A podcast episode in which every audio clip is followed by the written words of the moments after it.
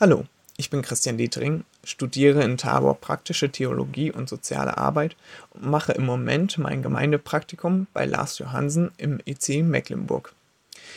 Im Leben begegnen mir kleine und große Herausforderungen, Tag für Tag. Manchmal sind sie so groß, dass ich andere Personen brauche, um diese zu meistern.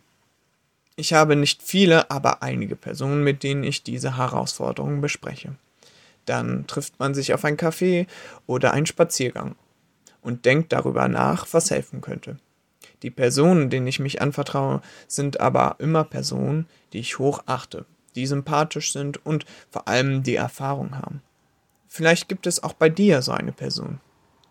Hier und da hilft es mir, aber schlussendlich entscheide ich immer selbst, was ich von dem tun möchte, was mir geraten wurde. Bei dem heutigen Tagesvers in Richter 8,23 hat das Volk Israel, was damals noch in den einzelnen Stämmen lebte, auch eine große Herausforderung vor sich gehabt. Sie wurden überfallen und unterdrückt von dem Nachbarvolk der Medianitern. Ähnliches dürfen wir in der Welt immer wieder erleben und wahrnehmen. Wir sehen die schrecklichen Taten in den Nachrichten und beten um Frieden und Erlösung von Krieg in der Welt. In solchen Zeiten tun sich vor allem charismatische, mächtige, starke und beeindruckende Leitungspersonen hervor, wie der ukrainische Präsident Zelensky. Für die Stämme Israel war das in dieser Situation Gideon. Ob er diesen Charaktereigenschaften einer Leitungsperson entspricht, wissen wir nicht.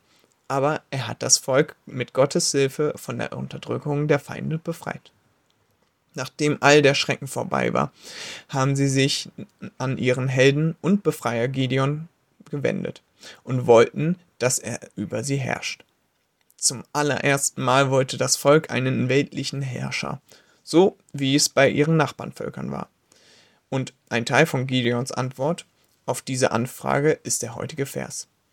Gideon sprach, Ich will nicht herrschen über euch, sondern der Herr soll Herrscher über euch sein. Er lehnte diese Anfrage ab.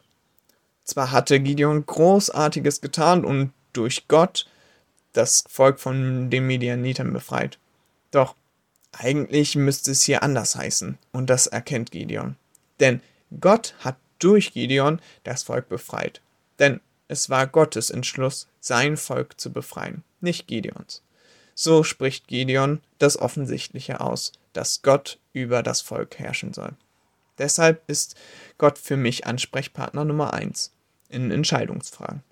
Denn ich darf darauf vertrauen, dass er es gut mit mir meint, wie ein weiser Herrscher. Und trotzdem sind Freunde und erfahrene Personen eine Hilfe für mich, denn auch durch sie kann Gott sprechen.